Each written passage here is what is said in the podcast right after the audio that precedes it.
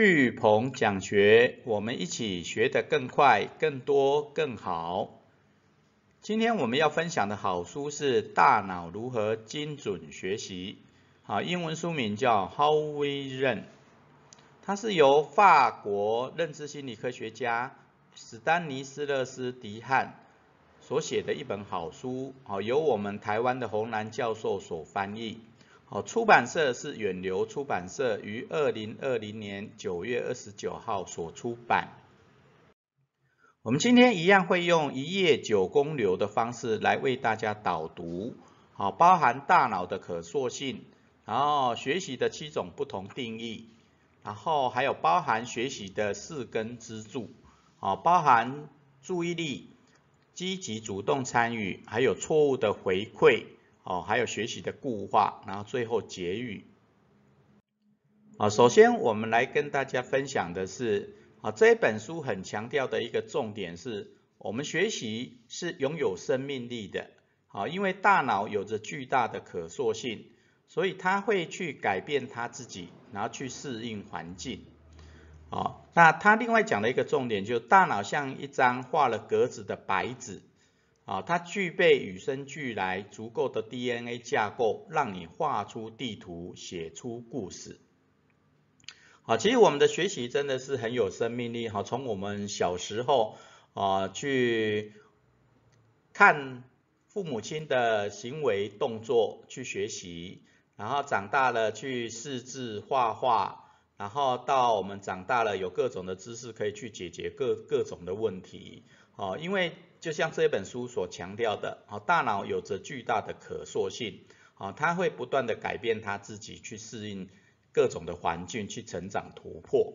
啊，所以大脑就像一张画了格子的白纸，啊，就像我们的九宫方格笔记，啊，你可以画成就是块读书法的笔记格式，那你也可以画出九宫流的分享笔记的格式，哦，那你还可以画成 T 字形的。哦，康奈尔笔记法的格式，哦，所以大脑就像一张画了格子的白纸，哦，就跟我当初设计九宫方格笔记的概念是一样的。好，你可以运用九宫方格笔记去创造出各种你想要写的笔记也好，画的图也好，或各种的知识架构也好，哦，那。这种方式就是你善用了这个方格笔记，你善用的你大脑的可塑性，你就可以去创造出各种的故事哦，各种的学习。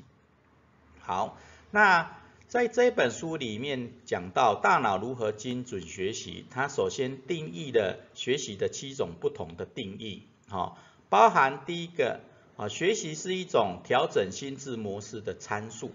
哦，学习是一种调整心智模式的参数啊，讲的就是说，哦，因为你面对的各种的状况、各种不同的环境、各种不同的变化，你会不断调整自己的心智模式去适应那样的环境，啊，去学习去改变。OK，那第二个他讲的是，学习是利用组合性爆炸啊来增加各种可能性。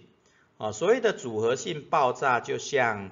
比如说我们的颜色。颜色有三原色，红、蓝、绿三颜色。但这红、蓝、绿三原色，透过不同的比率，然后成分，你就可以创造出不同不各种不同的色彩，然后画出各种不同风格的画作。OK，好，所以你只要你的参数越多，啊，你这各种基本的组合，它就会有一种组合性爆炸，各种可能性的发生。OK。好，那他讲的第三种学习的定义叫做减少错误。哦，我们的各种的学习其实是要去减少错误，去达成各种的目标。哦，所以你在学习的过程其实是不断在减少错误，啊，去做正确的选择、正确的行动。OK，好，那学习的第四种的定义是探索各种的可能性。哦。因为就像前面讲的，哦，大脑具有各大的、更巨大的可塑性，可以去改变自己，适应环境。那环境的变化，然后未来的有各种的可能性，所以我们的各种的学习是要探索各种的可能性。啊，包含你的能力的可能性，你的生涯的可能性，还有你各种知识能够创意创新的各种可能性。啊，所以学习是一种探索各种可能性的一种方式。那第五种学习的定义，它是说使报酬函数达到最佳点。啊，学习当然是透过学习去产生更大的获利也好，更大的成绩也好。啊，所以你如何运用良好的学习习惯，去创造出最大的学习效果？OK。啊，所以学习的学习如何学习？哈，把最根本的学习的方式学会了，你就能创造更大的学习效果。OK，好，那这也是我们这一次学习教练一百计划啊所想要跟大家分享的啊，学习如何学习达成目标的方法啊。所以你如果把基本的学习的方式，也就是学习如何学习的方式。啊，学会了啊，你就能创造最大的学习效果。那第六个，他在书上讲的学习的定义，讲的是啊，学习是一种限制搜索的空间。啊，学习是一种限制搜索的空间。那他的意思就是说，啊，学学习不能说太过广泛，太过空泛。啊，你学的太多，就等于没有学习。啊，或者说你要学习一个东西，如果没有聚焦的话，啊，你的学习的效果可能就没有那么好。所以在学习的时候，它就会限制搜索的空间的概念，就像我们以前在学校学习有，哦，数学、地理、物理、化学、国文，啊，这些都是有一个目标、一个科目，啊，它就限制你搜索的空间，啊，所以原则上学习它是一种。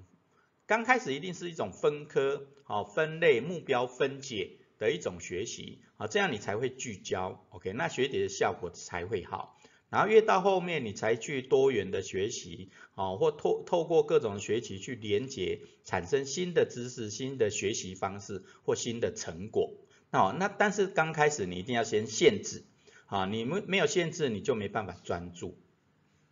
好，那第七种学习的定义是。投射一个鲜艳的假设，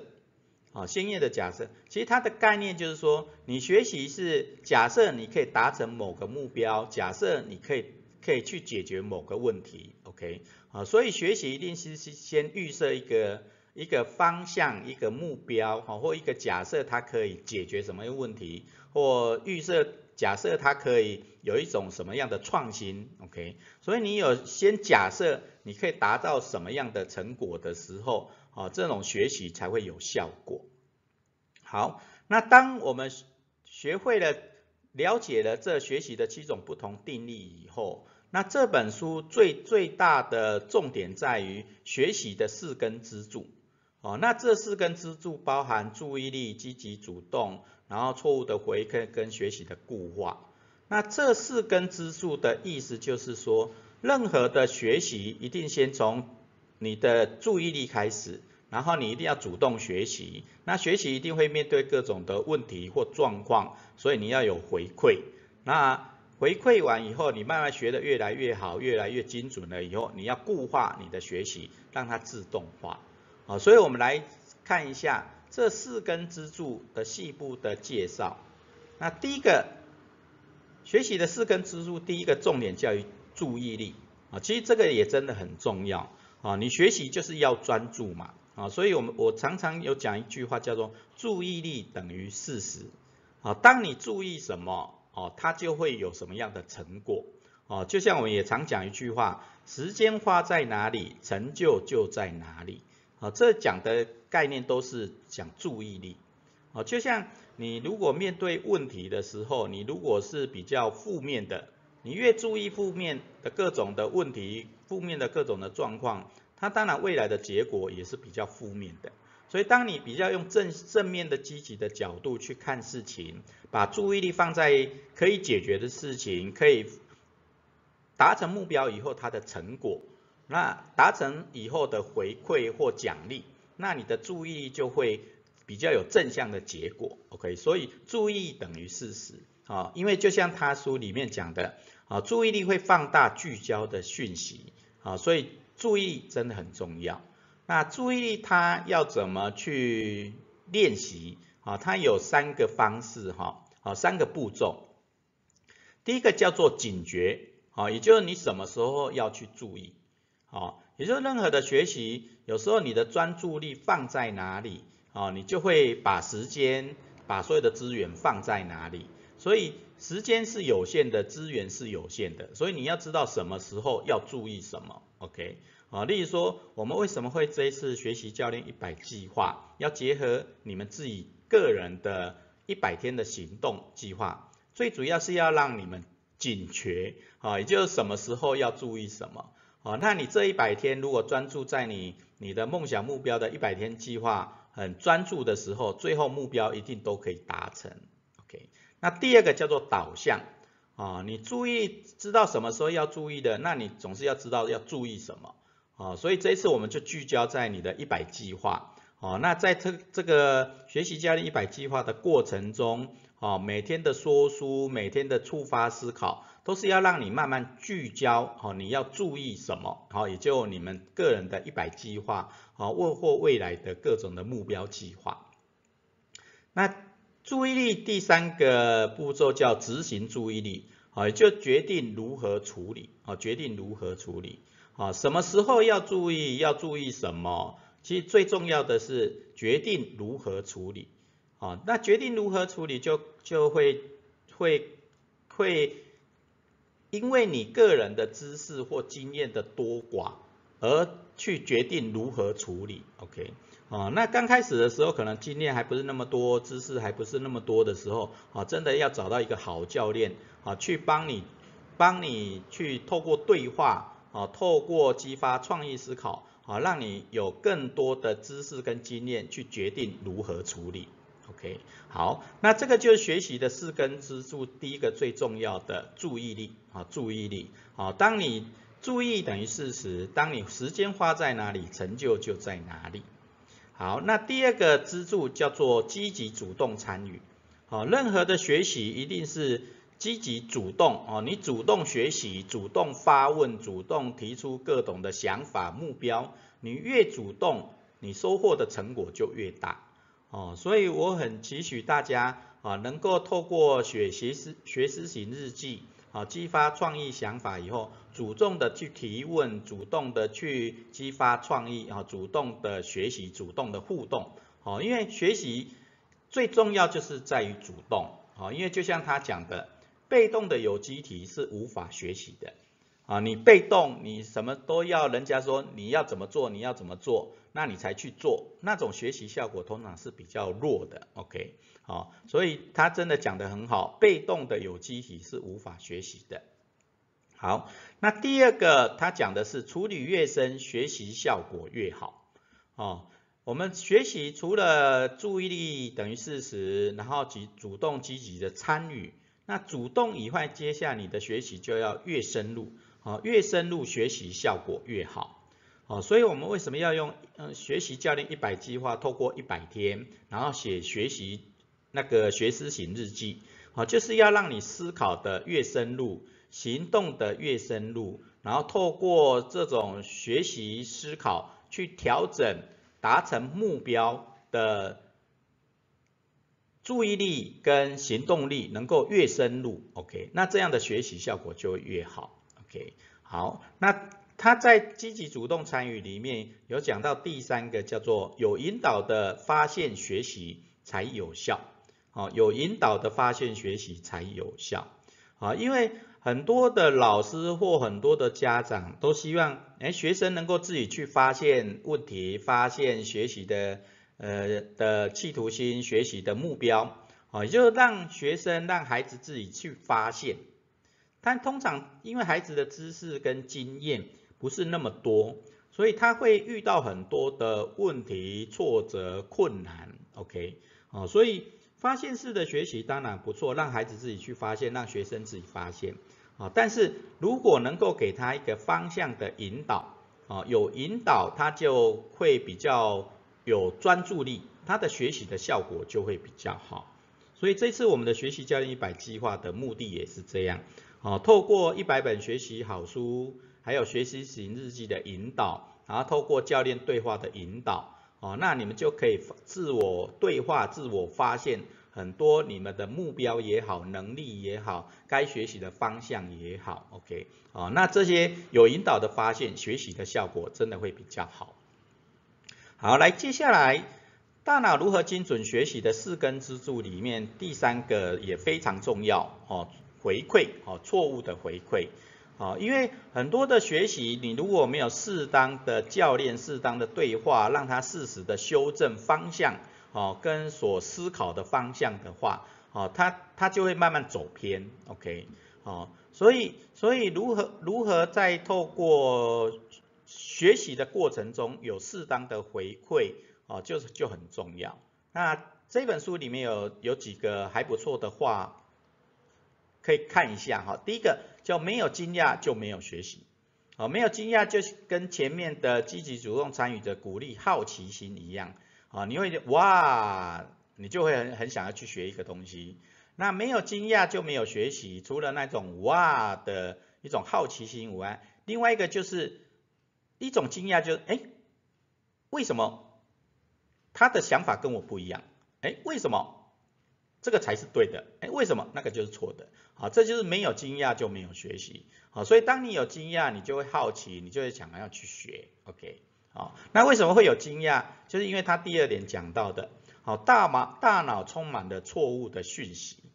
哦，确实，我们虽然学了很多，但是。很多的东西，因为知识的问题、经验的问题，啊，或人生的历练的问题，所以你的大脑通常充满了很多的错误的讯息。OK，好，所以你学的越多，经验越多，历练越多，啊，你你一些正确的讯息就会越来越多。好，但是当然也不一定，因为不同的时空、不同的人，啊，天时地利人和嘛，不同的时时间、不同的空间、不同的人的角度。啊，他的讯息就不一定是对的，OK，啊，所以有时候要在对的时间、对的地点、对的人，好，它才的讯息才会正确，OK，好，所以为什么说大脑充满了错误的讯息啊？因为不同的时间、不同空间、不同的人的解读都会不一样，啊，所以所以要如何去做事实的回馈跟错误的调整，哦，就很重要，啊，那他第三个讲到，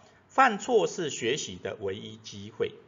我觉得这很蛮蛮正向积极的一句话哈，啊，鼓励学生犯错，鼓励学生，反正做就对了，做了即使犯错了，你都会调整嘛。好，我们的的的大脑就会，我们的大脑有巨大的可塑性嘛，它会去改变自己，去适应环境。那这种就是透过回馈，透过修正。啊，让你往更好的思考，往更好的行动，OK，哦，所以适时的犯错，反正就主动积极嘛，反正你遇到错的，遇到遇到还没有更好的，你就会去改变、去调整、去修正，OK，啊，所以犯错真的是学习的唯一机会，啊，所以尝试犯错，啊，所以大家在写就是就是快日记也好，读书笔记也好，反正写就对了。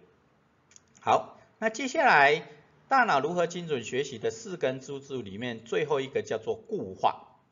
所谓的固化，其实就是让你的知识稳固，然后才能面对问题、解决问题。好，那它固化最强调的就是说，要让它的所学，好，让我们的所学自动化。那这种自动化的方式，其实就学习来讲，就是重复温习，啊，重复温习让知识稳固。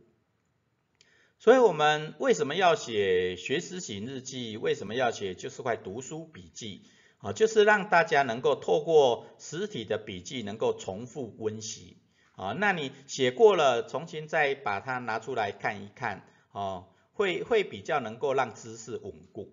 所以为什么我会比较强调写手写的笔记，而不不要常用数位的笔记？啊，数位的方式当然可以让你。让你很快的搜寻，累积很多的知识库，啊，但是手写的笔记可以让你很快速的翻阅，OK，好，所以第一个重复温习可以让知识稳固。那当知识稳固了，你你重复学习多了以后，你就会自动化。那自大脑自动化的好处，就像你做事情会会有一个心智表征，会有一个模式，做事的模式，做事的习惯，那这就是自动化。那你的大脑越自动化，你大脑就会释放资源，好，就例如说你你你记忆越自动化，它就越能够产生创意，哦，就像左脑右脑，你呃，例如说我们前几天分享的好书，那个发散学习跟专注学习一样，那你越专注学习，你的右脑的发散就会比就就会休息嘛，OK，然后你的你的左脑运用越多，右脑就会释放，对不对？那右脑在创意思考、发散思考的时候，你的专注的那些大脑的机能就会就会释放，OK，好，所以也就是说，你大脑的运用越让它自动化，你的大脑的资源就更能够活用。好，那这本书最后一个重点就是说，要让学习固化，其实就是。保持良好的睡眠啊，因为通常睡眠的时候，大脑会自动自动去工作，它会让大脑重新活化啊。因为你在睡觉的时候，其实大脑它也没有在睡了，它它会自己去去排列组合，所以我们常常会做梦嘛。那做梦就是它把你你当天所学的，把跟结合以前的知识经验啊，然后去重新组合排列组合，然后去创造新的故事啊。那这个就是。大脑在睡眠的时候，它会重新好好把所有的事情归档，然后把事情重新连接，去创造新的事物。OK，好，那这就大脑如何精准学习的四根支柱，好，包含注意力就可以放大聚焦讯息，那积极主动参与就就只要好好鼓励他的好奇心，那错误回馈能够适时修正，往好的方向目标走，最后固化会让所学的。来产生自动化。好，那我们最后结语，结语就是啊，记忆看的不是过去，而是未来。哦，呃，我觉得这一句话很棒，记忆看的不是过去，而是未来。哦，很多人说，哎，记忆不是都是在记过去的东西吗？OK，但是其实就像我们前面讲的，你的大脑会会固化以后会自动化，大脑会活化。所以你的记忆看的不是过去，而是要创造新的未来，因为大脑会重新排列组合嘛。好，所以学习很重要，就是记忆。OK，那记忆看的不是过去，而是未来，好，创造新未来。所以进而衍衍生的就是学习是创造改变你的新未来。好，学习是创造改变你的新未来。好，那最后我们的学思型的反思行动是。如何用九宫格智慧卡来学习啊？如何用九宫智慧卡来学习？啊，因为前面有讲到嘛，大脑像一张画了格子的白纸啊，我们本来就与生俱来有足够的 DNA，能够有基本的架构，能够让你画出各种的人生的地图、学习的地图，好，写出丰彩丰富的精彩的人生的故事，好，所以大脑像一张画了格子的白纸。哦，那我们的九宫格智慧卡也是一样，哦，一个九宫智慧卡九宫格，那你要怎么运用九宫格来画出你的学习地图，激发你的创意，然后不管学英文也好，然后做时间管理也好，那我们大家来想想看，哦，如何用九宫智慧卡来学习？OK，如何用九宫格智慧卡来学习？好，那我们今天的。说书导读就到这边。